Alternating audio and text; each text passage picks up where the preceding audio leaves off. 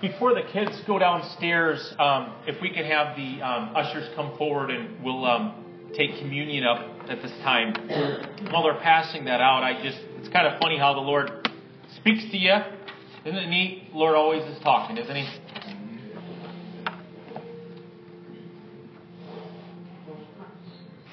I have to do things here. Uh, I'm not tech savvy. I just have to do things this way here. My printer went down.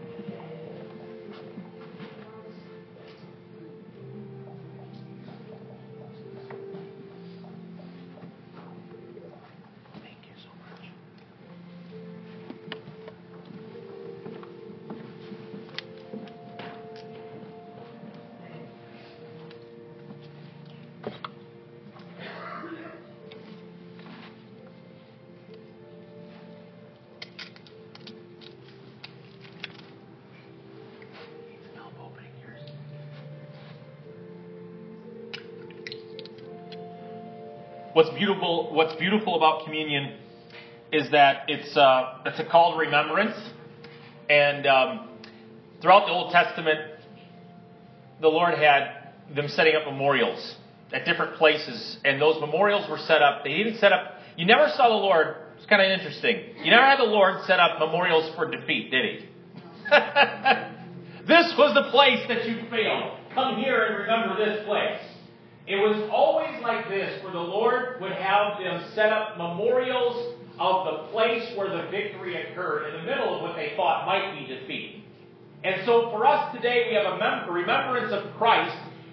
We remember the cross, but remember, Jesus isn't hanging on the cross anymore, but that cross is the ultimate sign of victory for us in every area of our life. You think about what grace identifies for your life and for my life. You think about the grace that you need right now. How many need a lot of grace right now? I, I need a lot of grace. I need a lot of grace every day. I don't just need grace for sins. That's a beautiful thing. But what the cross is about is so much more than just sins. And if we could get that into our minds to forget not all of my benefits, it's for strength. If you lack strength, God is strength. If today you're poor, He's wealth. If you if you today are hopeless, He is hope. It's all of that, and He encapsulates all of that. So when I ask you today to remember, remember this, and do it as a sign of remembrance, you're choosing to remember today the victory that Christ has given to you and me. Let's close our eyes for a moment. And I want you to think about the victory you had in the past and how you felt. David declared, Restore unto me the joy of my salvation. There was a restoration that occurred in David's heart. And today, if you come in here, you're kind of weak in the area of remembrance of victories because you're facing so many mountains. Just take a moment to remember the victory you had that you didn't think you had back then.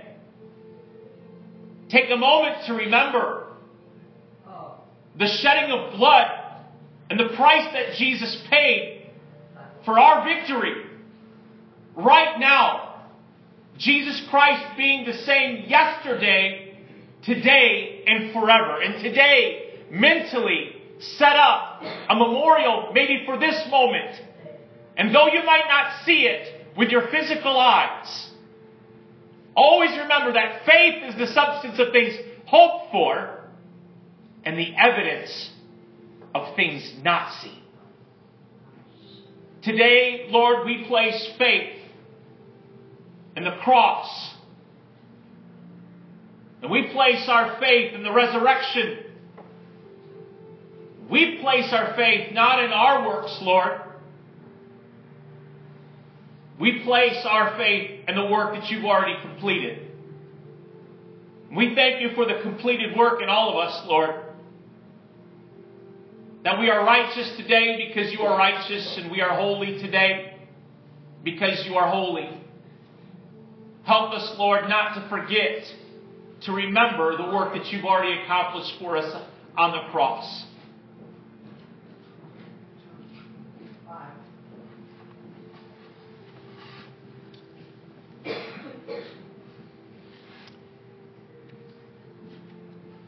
I want to open your eyes for a moment. Jesus when he was speaking with his disciples, was talking to them, and he had the wine and the bread, which the bread representing his body, and the wine representing his blood. And he wanted them to realize what he was going to do. They didn't know what he was going to do, even in that moment. And that today we realize that what Christ has done and what he's doing is going to take care of all the mysteries that we're dealing with in our life. I want you to think of the mysteries in your life. I want you to think of the problems. I want you to think of all those things that you can't figure out and say today, Christ, Jesus, thank you that you're figuring it all out for my life. Shall we partake of these together? The, the body and the blood of Jesus.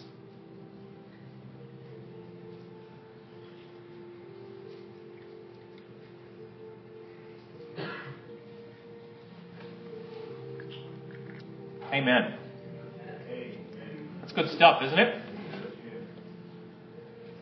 If we could have our uh, kiddos go downstairs, Miss Ashley's got some some goodies for you guys. It's to be a great day. One of my favorite messages. She's got some good, cool stuff. Say, see you later, Ashley. We call Ashley the Pied Piper of the kids. She's amazing.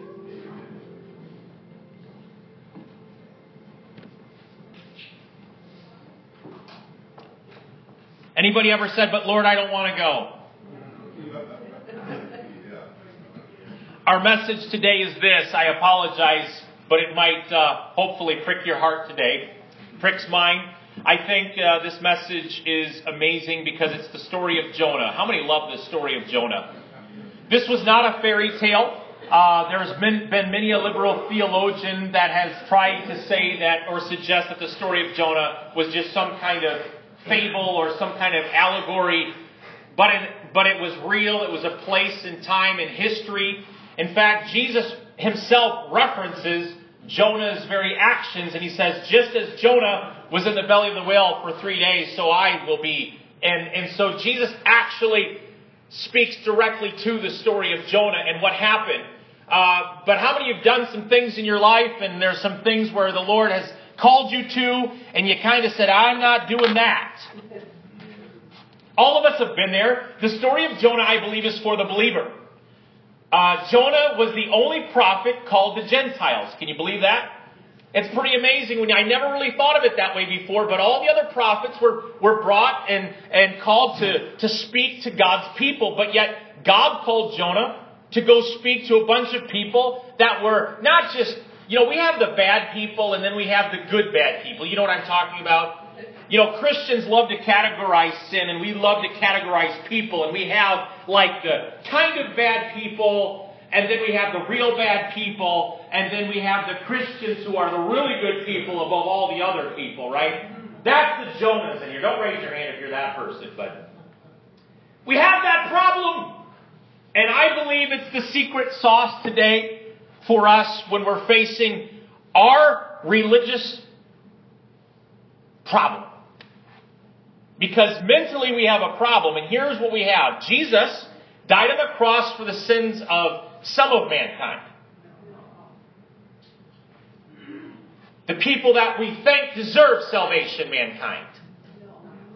Jesus died for all mankind. And Jesus' plan was to seek and save that which was lost. Back in Genesis, the Bible says that through Abraham, all the peoples of the earth would be blessed.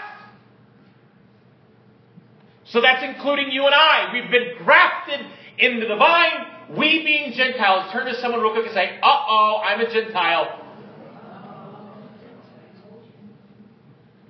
Maybe, maybe today we like Jonah, we get into a, a, position. This is a very small book of the Bible, and I actually would suggest you take and read the book of Jonah this week. Take and read it line upon line and really grab it and really soak it in the spirit of Jonah. Jonah was a hot mess. Turn around somewhere and say, Jonah was a hot mess.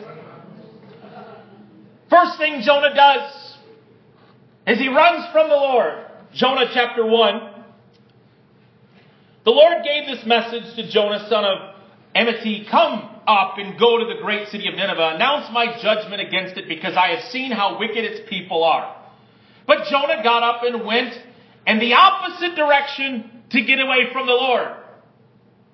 He went down to the port of Joppa where he found a ship leaving for Tarshish. He he, brought a, he bought a ticket and went on board, hoping to escape from the Lord by sailing to Tarshish. How many know you can't run from the Lord? By the way, this is a promise to you and your children, because if your children are running from the Lord right now, you hold on to this promise and realize that there is no place that they can run from the Lord. Somebody better get happy in here today. That's a promise. But the Lord hurled a powerful wind over the sea, causing a violent storm and threatened to break the ship apart. Fearing for their lives, the desperate sailors shouted to their gods for help and threw the cargo overboard to lighten the ship. But all this time, Jonah was sound asleep down in the hold, so the captain went down after him. How can you sleep at a time like this? They shouted. Get up and Pray to your God. Maybe He will pay attention to us and spur life. See, the world is just like this today. The world is hurling all sorts of things. The world has all sorts of gods. The world has all sorts of little idols that it prays to and it bows to. Sometimes the world bows to a tree. Sometimes the world bows to Buddha. Sometimes the world bows to Hare Krishna type things. You think of all these different gods and religions that they set up and they look for answers. And here Jonah's asleep, and they say, You pray to your God. Maybe you've got the answer to all this. Then the crew cast lots to see which they had offended the gods and caused the terrible storm. And when they did this, the lots identified Jonah as the culprit. Why has this awful storm come down on us? They de- demanded. Who are you? What is your line of work? Uh oh. What country are you from? What is your nationality? And Jonah answered, I'm a Hebrew, and I worship the Lord, the God of heaven, who made the sea and the land. And the sailors were terrified when they heard this, for he had already told them he was running away from the Lord. Oh, why did you do this? They groaned. These are heathens saying this. Isn't this amazing? These aren't people who love God. These are heathens identifying a prophet out, calling him out. You know it's a bad thing when you get called out by heathens? And since the storm was getting worse all the time, they asked him, What should we do to you to stop the storm? Throw me into the sea, Jonah said, and it will become calm again. I know that this terrible storm is all my fault. Instead, the sailors rowed even harder and got to the ship to land, but the stormy sea was too violent for them and they couldn't make it. And then they cried out to Lord, Jonah's God. Oh, Lord, they pleaded, don't make us die for this man's sin and don't hold us responsible for his death. Oh Lord, you have sent the storm upon him for your own good reasons. And then the sailors picked Jonah up and threw him into the raging sea, and the storm stopped at once. And the sailors were awestruck by the Lord's great power, and they offered him a sacrifice, and they vowed to serve him. Isn't that amazing? Now the Lord had arranged for a great fish to swallow Jonah. And Jonah was inside the fish for three days and three nights. And it's amazing, Jonah's prayer here in chapter 2. Then Jonah prayed to the Lord, his God, from inside the fish.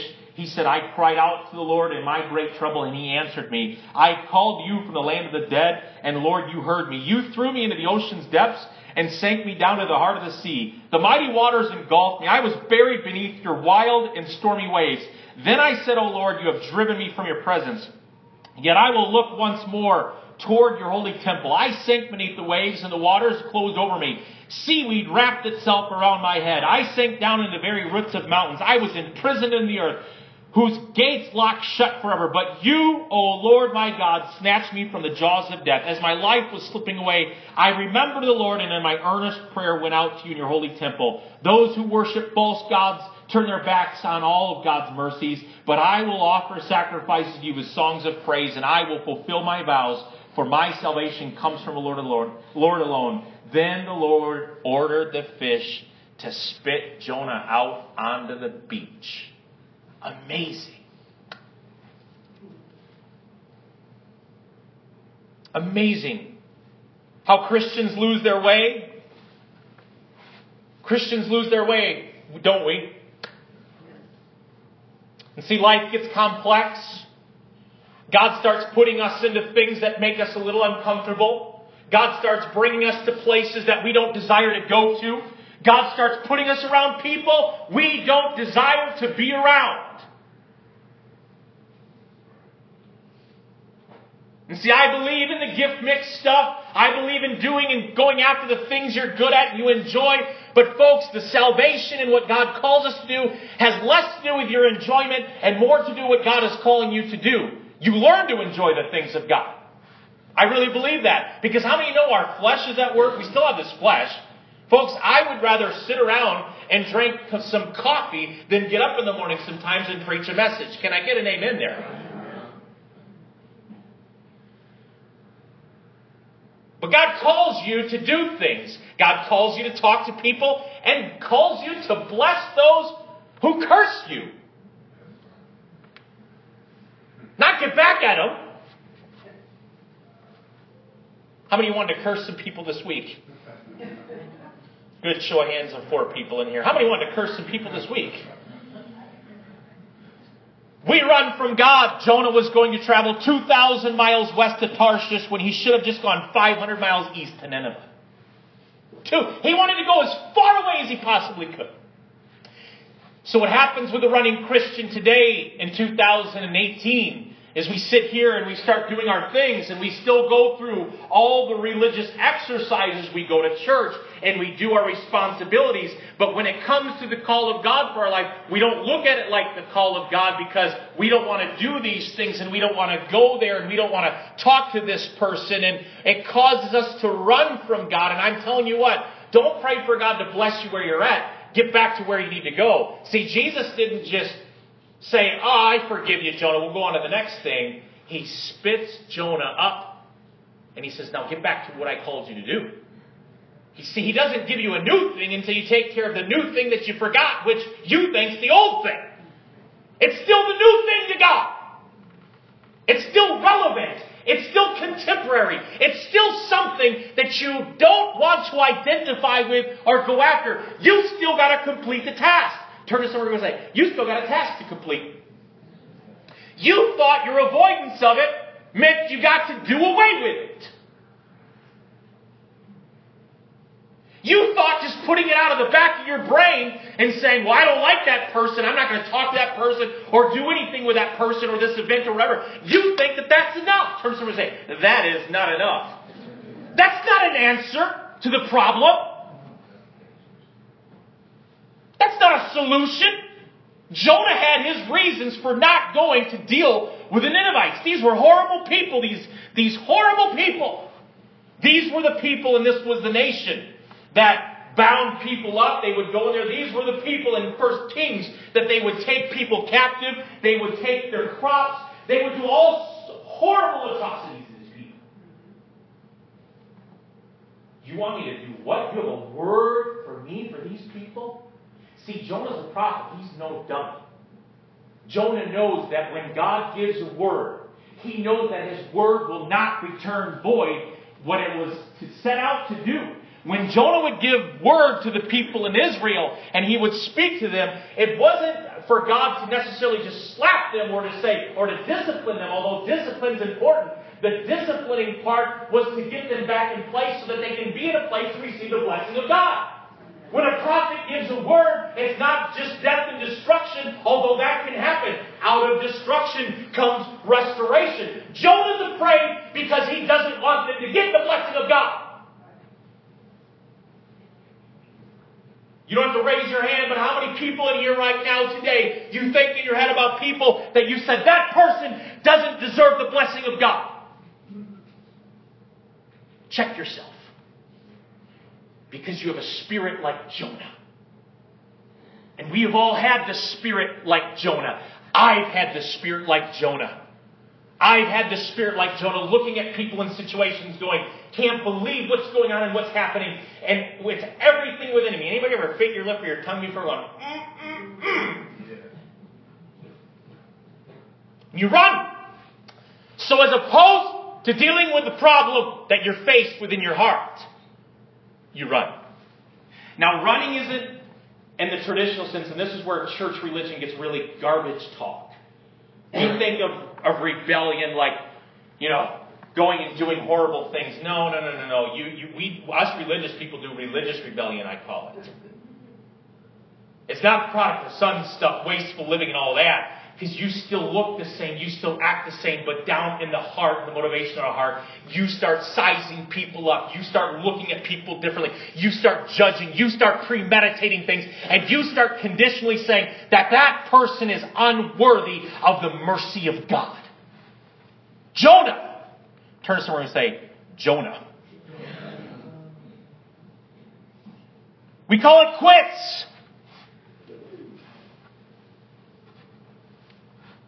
We call it quits. We've called it quits. We've all called it quits in here. And if you've called it quits in here right now on something, today's for you. If you've called it quits on something, today is for you. Max Lucado writes this about Jesus. At any step along the way, he could have called it quits. When he saw the dirt floor on his Nazareth house, when Joseph gave him a chore to do, when his fellow students were dozing off during the reading of the Torah, his Torah, when the neighbor took his name in vain, when the lazy farmer blamed his poor crop on God. At any point, Jesus could have said, That's it. That's enough. I'm going home. But he didn't because he is love. Isn't that amazing? At any point in Jesus' life, he could have quit. Any point. See, we think about this robotic God that has no feeling and no emotion. We think about this, and that's why Jesus, he was tempted 40 days and 40 nights. Why? Because the enemy wanted Jesus to quit. He wants you to quit. You go through the temptations in your life, and you might have failed in there, but I want to tell you today that there is grace, and there was grace for Jonah. And if God has to put you in the middle of the worst storm of your life to have you receive the blessing, He's going to put you in the deepest, darkest dungeons of your life so that you can receive the blessing of God. Can I get a amen there? We don't like dungeons and we don't like darkness, do we? I think of Jonah, I think the smells he must have smelled in that moment. Wow! Veggie Tales does a really good job of that. He comes out and he's just covered in fish spit. He's covered, he's been spit up. And Jonah now is faced with the reality that he's going to have to give this word. Jonah goes to Nineveh. Then the Lord spoke to Nineveh in chapter 3, the second time. We've gone through all of that. We talked about that whole situation in 10 minutes. We should talk it for two hours. Get up and go to the great city Nineveh and deliver the message I've given you. This time Jonah obeyed. Good idea, isn't it? How many of you know you, you didn't obey once and you're like, okay, I think it's a good idea to obey? Jonah obeyed the Lord's command and went to Nineveh, a city so large that it took three days to see it all. On the day Jonah entered the city, he shouted to the crowds. Here's all he shouted, folks, and we think we need a lot. We think we need a ton for God to have America come back. Man, America come back to God. Lord, what are we going to do? There's no hope for this nation. Oh no! Everyone yell, yell out, oh no! Oh no!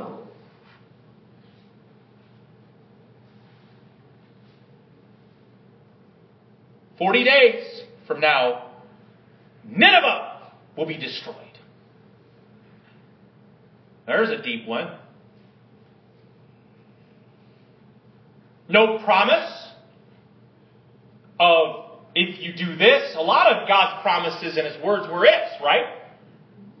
Read throughout Scripture, if my people do this, if you do this, you'll have this. But this is really simple. In 40 days, this city's destroyed.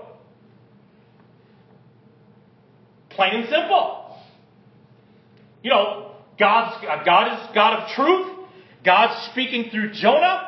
And all of a sudden, the people have a brilliant idea. And it's really not an idea, it was born of the Spirit. See, when God gives a word, it's amazing how a seed takes and goes somewhere. God had a plan for the Ninevites. God has a plan for the people you don't like. God has a plan for this country. God has a plan for what's going on over in the Middle East. God has a plan. We feel bad for the people in China who are getting ripped to shreds and thousands of people are coming to Christ every day. they're not feeling bad for themselves, they're feeling bad for the spoiled nation of the United States. They're sending missionaries to us. What do we have to speak to people in China serving for the Lord? What do we have to say to them?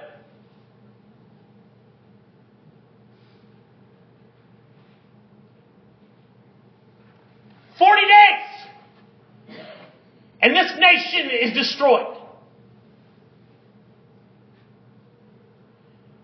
Folks, I want to ask you today, and this is a hard thing for all of us, and all of us have complex things, but have you been offended? Have you been aggravated? Have you been assaulted?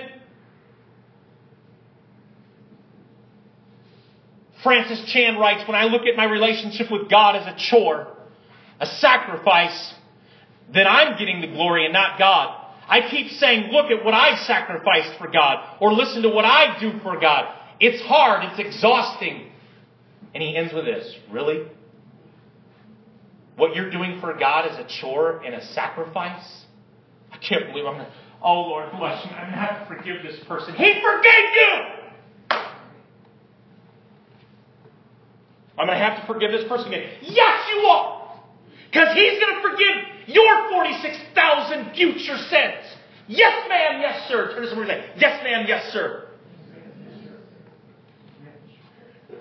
David Livingstone, a missionary to Africa, once said during a speech to students in Cambridge University, people talk of sacrifice I have made spending so much of my life in Africa. I have never made a sacrifice. We ought not talk of sacrifice and remember the great sacrifice for which he who left his father's throne on high to give himself for us. He, we didn't make any sacrifice.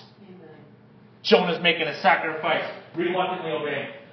Okay, God, I get it. I get it. I get it. He said, Well, Jonah's attitude wasn't like that. You just wait and see till you read the final verse of that, that book. Fine. Anybody ever been like, fine like this? Fine, I'll forgive that person. But they better do this and they better do that. Fine, Lord, I'll go to this job or I'll do this, but I don't like it, Lord, and if you don't bless me, I'm not going to like it. Sound like a bunch of kids in the world, aren't we? We're Jonahs. I read this, I'm stirred by this message because it's in my heart.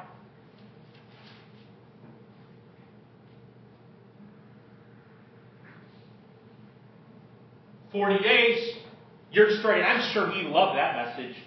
Forty years with grit and teeth, you're destroyed. Ah, ah, ah. You're all going to be smited, and you deserve it anyways.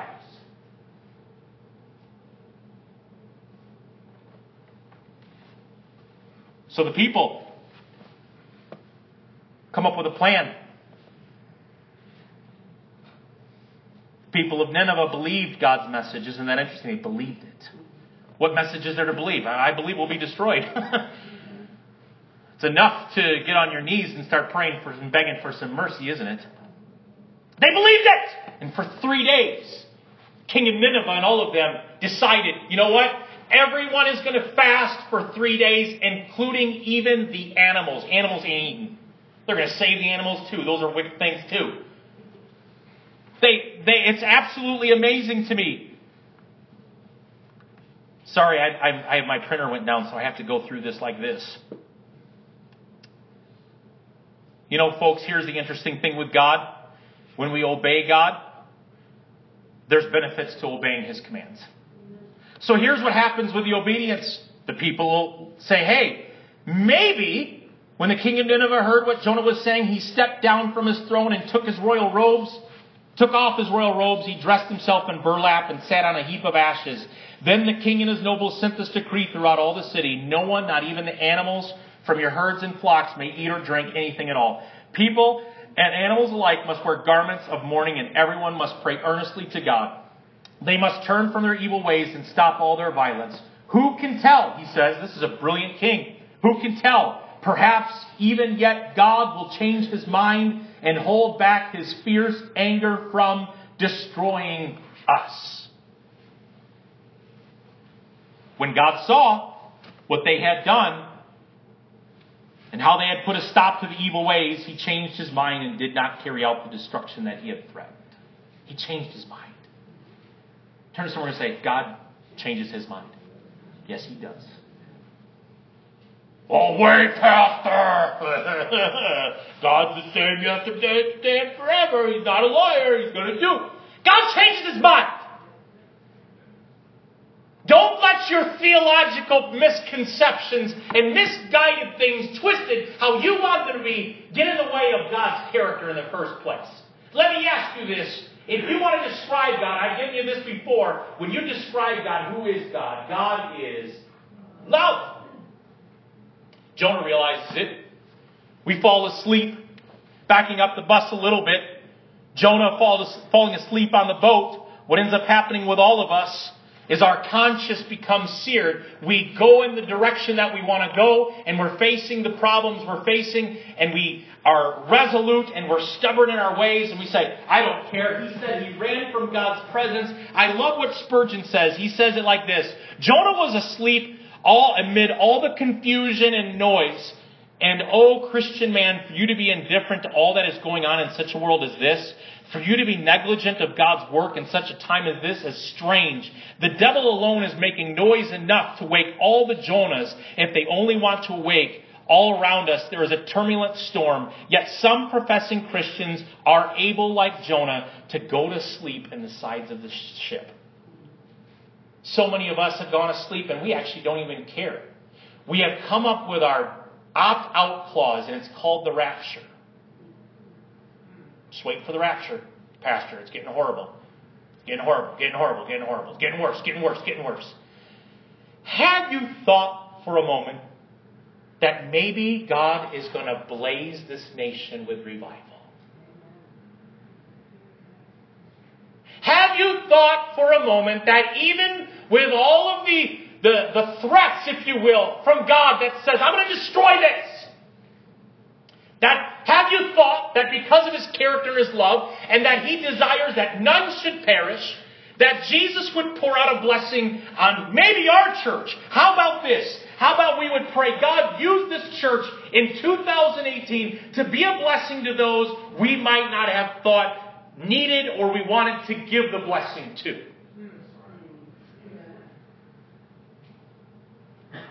Jonah, say it. We get into a real bad situation, the awakening begins.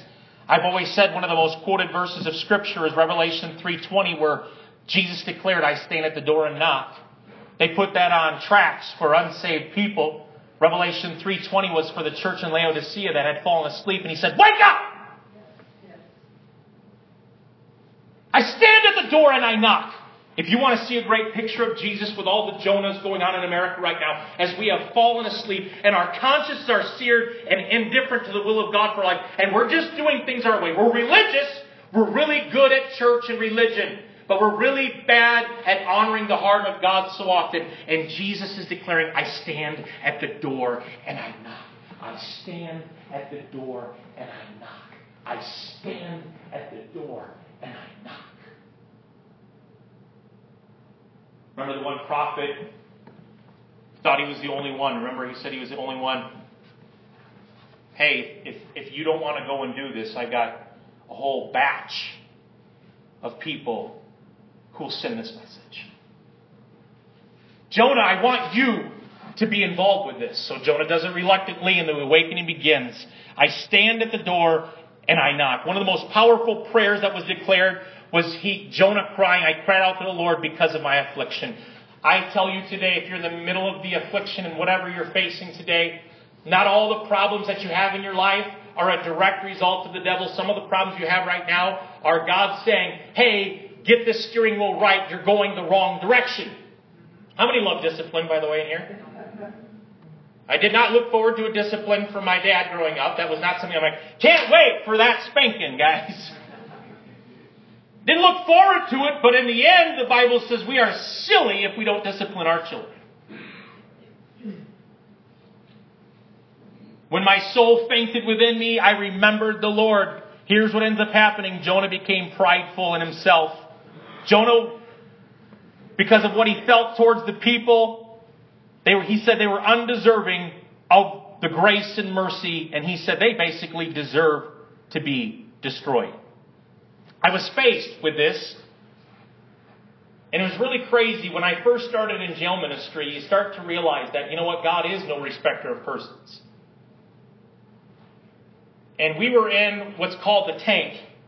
We were walking in there, and I was new to this. I was probably like 23 years old in or something, something like a 23 or 24. And I'm walking in there, and we're preaching the gospel to these guys. You know, it's kind of better sometimes to not know what's going on in everyone's life, isn't it? I'd rather not know, because we all have our opinions come in there, and this guy had turned himself in. We're preaching the gospel to these guys, and all these guys are going through different things. The crazy thing with jail is you can have an axe murderer next to a guy who stole a candy bar from the store. See, the jail just kind of mixes them all up until they all get sorted out. So I'm in there, and we're talking to this guy, and we're like, what's going on? And here this guy had just molested his stepdaughter just a few days prior. We're telling him the gospel. And folks, I didn't want to tell him the gospel. And this is where the rubber must meet the road for us. Either the gospel is for the worst sinner in the world, or it's not for anyone at all.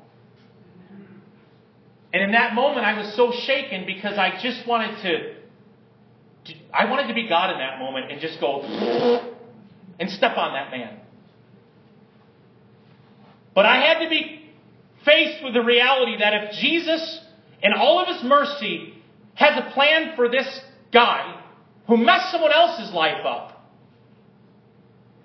God is bigger than me. If Jesus dying on the cross next to two thieves looks to one guy, we don't know their story, and the one guy is just stubborn and hard hearted, saying, Man, you're not God, and mocking him. And the other guy said, Listen, we deserve to be up here. We deserve this. And if the one guy hanging on the cross says, Lord, if you'll remember me when you get into heaven, and Jesus said, You're going to be with me before this day is over. This God, this loving God, has got to make us uncomfortable again and realizing that when Jesus preaches the gospel, He goes to the hurting. He goes to those with leprosy. He goes to those people who we don't want to touch. Jesus goes to the places and the people and the circumstances to heal them. Who knows what's going on in that man's life? right now to this day, years ago. My prayer is that when he heard the gospel, that he was awakened and he changed courses and now became a testimony saying, this is how to do it.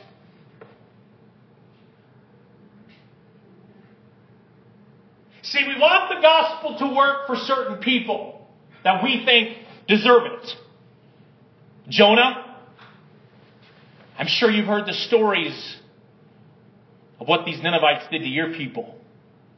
And you might have personally been affected by them, but I still have a plan for them.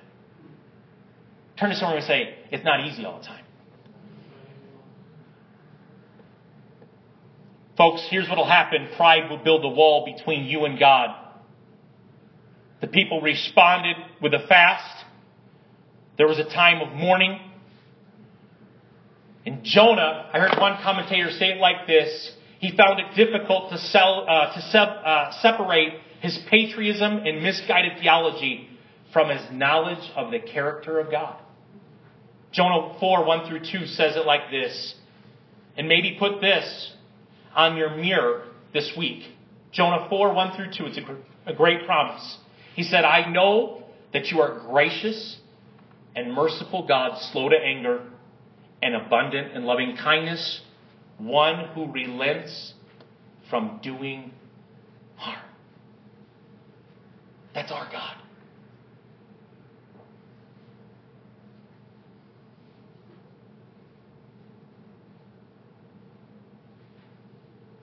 Why doesn't somebody read that verse out loud again? Jonah 4 1 through 2. But Jonah was greatly displeased and became angry.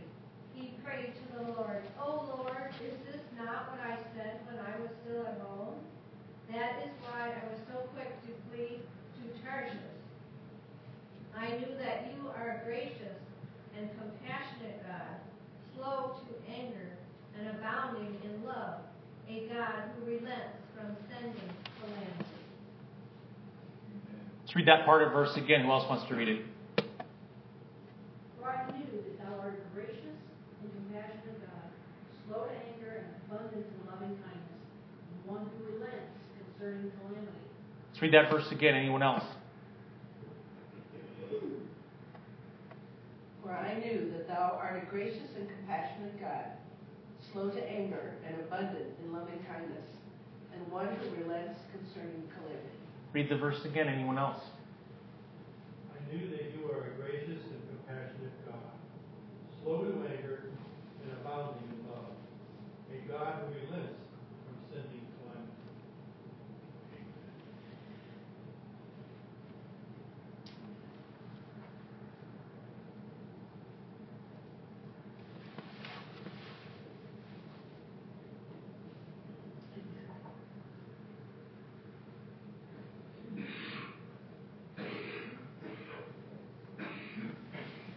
Father, we ask for forgiveness.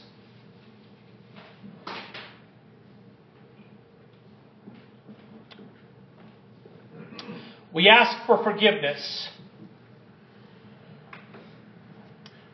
for our attitude towards those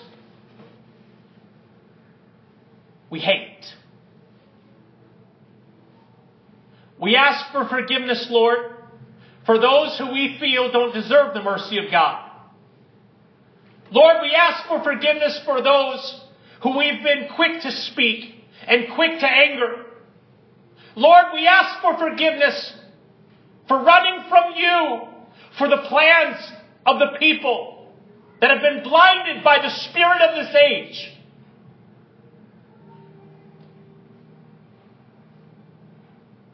Lord, we ask for forgiveness for not extending the second chance and the third chance and the fourth chance and the fifth chance when you have given us a million opportunities. Lord, we pray that we, your church, would show your spirit, that we would have your heart to those right now we are in conflict with. For we've not been of the right spirit. And we have justified our actions for too long. And yet we haven't fasted. We haven't prayed. We haven't sought your throne room for one moment concerning some of the issues that we've faced.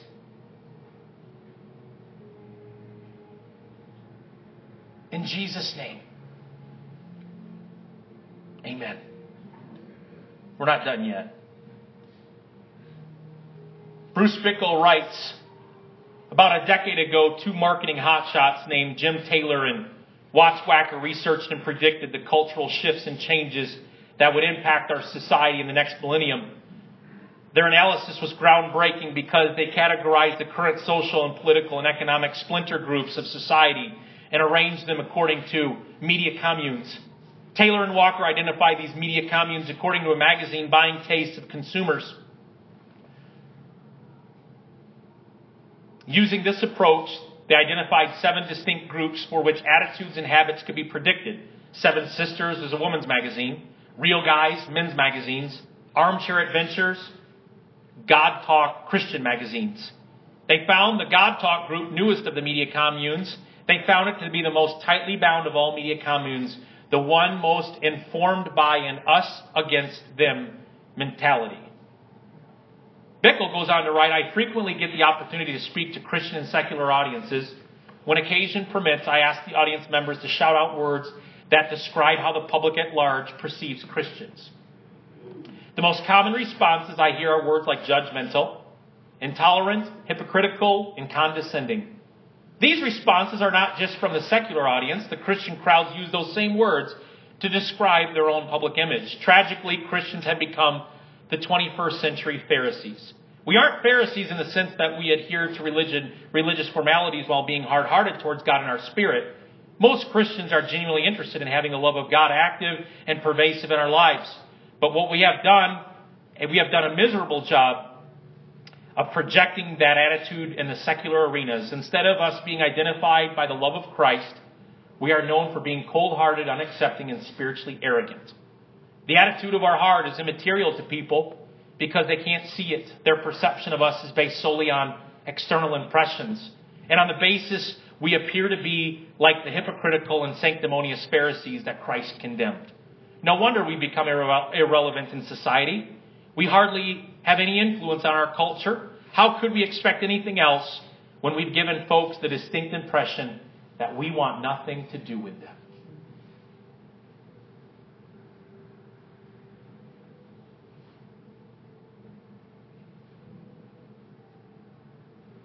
Is this how we're going to leave it in 2018 as a church? Are we going to leave it like we just don't want anything to do with them? And I don't know who your them is. I know my thems. Are we going to stay safe and stick our head in the sand and act like the problems aren't there or they'll go away somehow because some other big shiny shoe preacher will preach a great message and save the world? It doesn't happen that way. It's going to happen because we as neighbors have reinforced the idea that God loves that neighbor. Love your neighbor as much as you love who? We're pretty good at loving ourselves, aren't we? I challenge you this week in the spirit of Jonah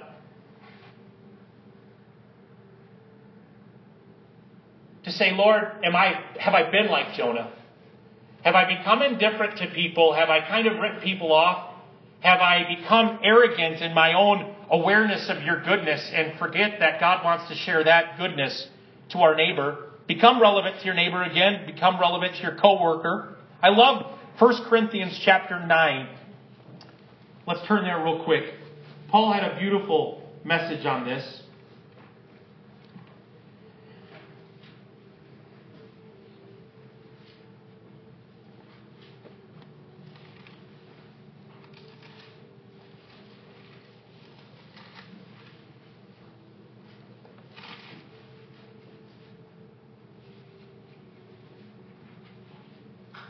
1 Corinthians 9 20 through 23.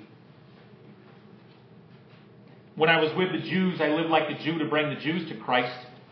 When I was with those who follow the Jewish law, I lived, I too lived under the law, even though I am not subject to the law. I did this so I could also bring to Christ those who are under the law. When I am with the Gentiles, who do not follow the Jewish law, I too live apart from that law so that I can bring them to Christ. But I do not ignore the law of God. I obey the law of Christ. When I'm with those who are weak, I share their weaknesses. For I want to bring the weak to Christ. Yes, I try to find common ground with everyone, doing everything I can to save someone. I do everything to spread the good news and share in its blessing. Folks, I love that verse because it doesn't give us the opt out clause of saying, well, that person just is in sin and that person's a horrible person. They don't deserve God. I've tried and it's, it's, it's worthless. It doesn't give us that excuse or that write off anymore.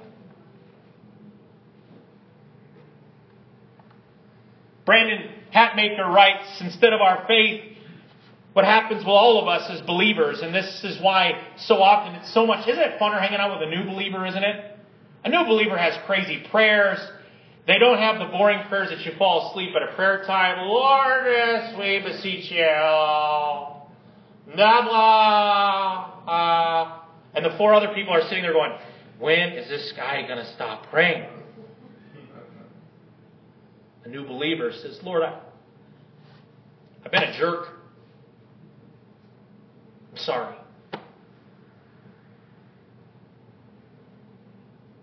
Even really good, fresh off the thing, new believers might throw a swear word in the middle of their prayer and go, Whoops, I'm sorry, Lord. and he's loving it. I was talking to friends of mine.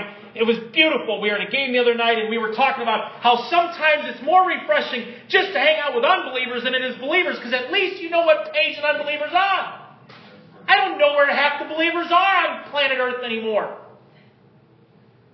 Brandon Hatmaker writes, Today, instead of our faith is consumed with serving the saved people, blessing the blessed people, and here's the worst of it, and feeling sorry for the lost people.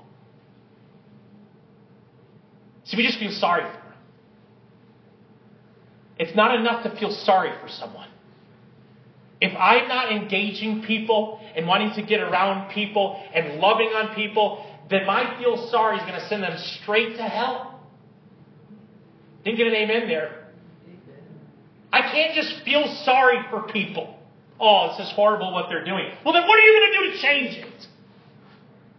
If you know about the problem that that person's going through, what if God wants to use you to bring the light of the gospel to them? I know this is cutting edge, and I know this is different, and I know this rubs us wrong because all of us have built up all of during even this message of the reasons why that person can't have it. But stop feeling sorry for them and just get involved with it then. Become all things to all people. And it's crazy the pit, the pity, the feel sorry for people. It's pity. I don't want pity. I want people feeling sorry for me. And I don't want to feel sorry for you because I believe that God wants to do something in and through your life, even in the craziest of situations you're in. I want to believe. I don't want to feel sorry for you. I want to have empathy and empathize. But at the same point in time, joining in that weakness, we say, we serve a strong God. Let's go together and do this. Remember the four men who carried the paralyzed guy and they said, we got to get this guy to Jesus. It's not enough for us to feel sorry for the paralyzed guy. Can't get in there? Don't tell me I can't get in there to see Jesus. We're going to rip this roof open. We're going to drop his head. That's what they did.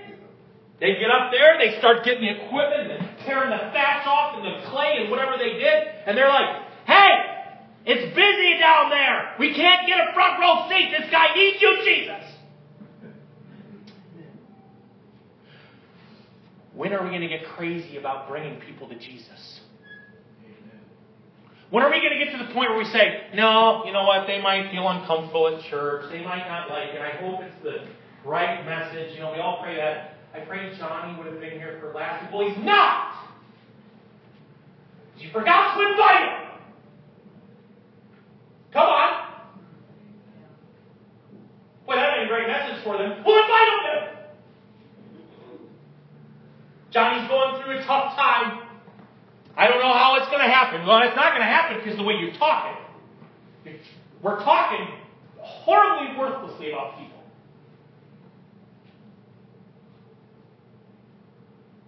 This week, by the way, I'm not a poster child for all this. I'm just as scared as all of you for what people will think. Okay? Type A Steve still thinks about himself an awful lot. Talking to this guy, clients of ours, telling me about stuff. We're setting up billing for the next year. How many of you know God? It doesn't matter what you're talking about, God can enter in the middle of a conversation. Don't think that just because you're doing your menial task that Christ can't be in the middle of that one too. In the middle of that, talking to him, and right in the middle of our conversation, we've been talking for 10 or 15 minutes. Spare you all the details. The bottom line was, I had the Holy Spirit well up in me, and he's like, Steve, pray for this guy right now on the phone. How do we segue from your credit card information to pray for you? You know how you do it? Can I pray for you? Now, you don't know me, but I'm a pastor, I told him, and that's beyond the, that doesn't matter. But I said, I just want you to know, I, do you mind if I pray for you? He said, yeah, I would really respect that. He's not, he's not walking with the Lord as far as I know, or I'm concerned. But I said, let me pray for you. You know what I prayed? I just prayed, Lord, I pray that you would reveal yourself to this man. I pray, Father, that you would reveal yourself to this family. I pray, God, that you'd break free in this business and do amazing things, God, that only you could get credit for. In Jesus' name, amen. We stopped in the middle of that, and he didn't say, You jerk, I can't believe you'd pray for me. I can't believe you'd pray those kind of prayers. He said, Thanks. I want to tell you today that you don't have to have a theological degree to impact someone's life. You don't have to know all the answers to the Bible. You don't have to know all the mysteries of life. You just A, need to be available, and B, be willing to say, you know what, even that person might be a candidate for Jesus Christ working through. Why would we withhold blessings from people?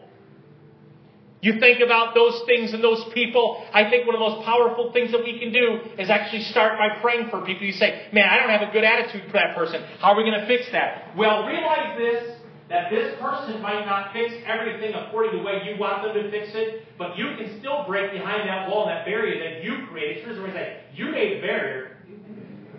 We made the barriers. Jonah made the barrier. Do you know that? Jonah made the barrier. Not the Assyrians that whooped them up all that time. Jonah made the barrier. You want to bust the barriers down, you start to say, God, you are a God who is merciful, you're compassionate, you're slow to anger, and Lord, you would want to relent from the destruction that you had planned. God, I know that this is you. Here again goes back to the feeling sorry for people. Stop feeling sorry for your neighbor and do something. Now Jonah is done.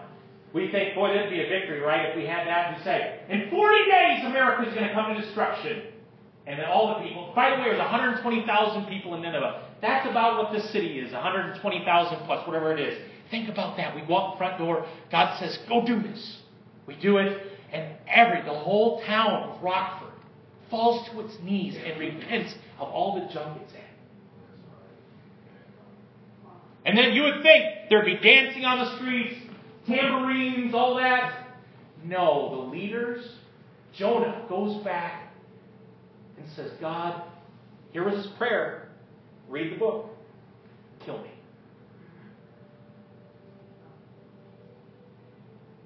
Kill me. I'm done. Feel sorry for himself. Aren't you done feeling sorry for yourself? It's preventing the blessing of God. God, kill me. So then he uses a, a poinsettia plant that grows up behind him. It was a gourd. It was a gourd tree. It actually is a fast-growing plant and has palms to it. So it, God, here's how beautiful God is in the simplicity of it. Jonah is complaining. How many know God still works in us when we're complaining? Oh, kill me, Lord. Kill me. Kill me. I hate these people. Kill me. Kill me. Life's horrible. It's no more.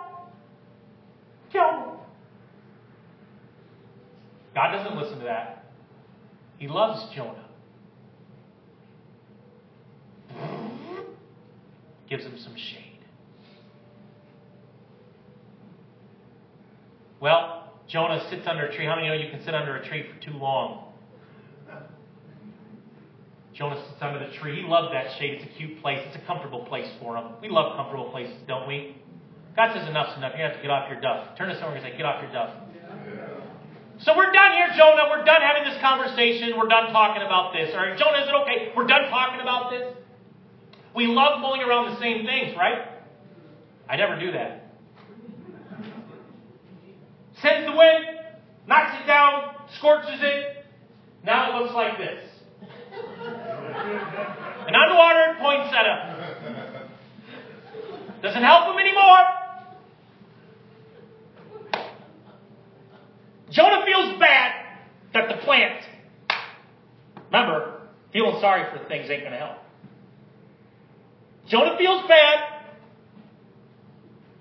And Jonah's like, I feel bad. And the Lord said to Jonah, real this, we're wrapping up now. He says to Jonah, Jonah, you're more concerned about the plant than the 120,000 people that I have a plan for and I want to extend mercy to. You're more concerned with that than these people? See, we lose our sense of value over people, over human life. We lose our sense of value over God's plan for people that even though people, he said their eyes have been blinded, he said, Jonah, they don't know what they're doing. We forget that when people are in trespasses and sins, that they forget what they've done. Jesus prayed the prayer. Stephen prayed the prayer. They were stoning Stephen. Stephen said, Lord, forgive them, for they know not what they do. Jesus prayed, Lord, forgive them, for they don't know what they do. And I'm not asking you to like everything that's going on in your life. But I am saying this that a merciful, compassionate God that saved your soul is the merciful, compassionate God that wants to save your enemy's soul. And He is looking for individuals right now in Turning Point Church to be people who would stand in the gap and go to places that are uncomfortable and do things that they don't want to do and make sacrifices that you might think they're too great for you, but I want to tell you, no sacrifice is too great.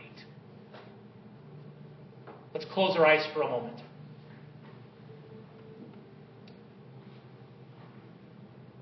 Father, today we've been checked, checked off. We've been those people, maybe with a spirit like Jonah. And Lord, I thank you for those who have taken your word and continue to walk in it and throwing the seeds out to the world. I thank you for those people. And Lord, help each and every one of us to break free from that spirit that Jonah had. Because we don't see anything after this of Jonah changing his mind or changing his attitude. We think that when you do something that automatically we change. But Jonah, Lord, for all accounts and purposes, might have just gone back home. The same feel sorry for me person. Lord, help us to change our minds and our hearts. Help our chapters of our life not to be the one that has us sitting under a shade tree praying that you kill us or have life end. But Lord, give us the new beginning and the resurrection so that we can have the strength to do the things that you're calling us to do and to say the things that you're calling us to say that our flesh right now is screaming, no way, I'm not doing that. Today, with every head bowed and every eye closed, and you say, I've been like Jonah in a particular area of my life. And this group of people, this person, whatever it is, you have walled off and you have sectioned off. Now you'll feel sorry for them. That's, that's cute. But you'll do nothing else. And maybe God is raising you up. Once again, to be awakened to the possibilities and the potential.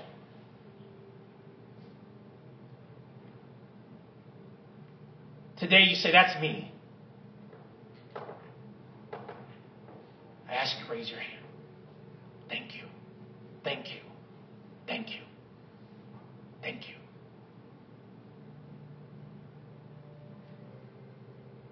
As we sit here today, maybe we have sulked, I want you to know the great God who does mighty miracles will give us that just enough shade so that we can understand that He is faithful to us even when we're not. That when we're unfaithful, He remains faithful. So this is not a out of a spirit of condemnation that you failed. No, no, no. God's going to give you opportunity after opportunity, and God, being a son and daughter of Jesus Christ, is going to get you where you need to go. Rely on that promise today that you can't run from God. And today you say, Lord, sorry, man, I, have been running from that. If we could all pray this prayer together. Dear Jesus, Dear Jesus forgive, me forgive me for the attitude the position I've held, for this situation I face. I choose to let go control of the outcomes for these people, for this thing. I ask God to have your spirit, compassion, mercy, that I would be slow to anger and that I would relent, from doing harm with my words, with my deeds. I want those things to stop. Clean my heart today, Father. Clean my heart today. And help me, God, go to the places that I might not be the biggest fan of.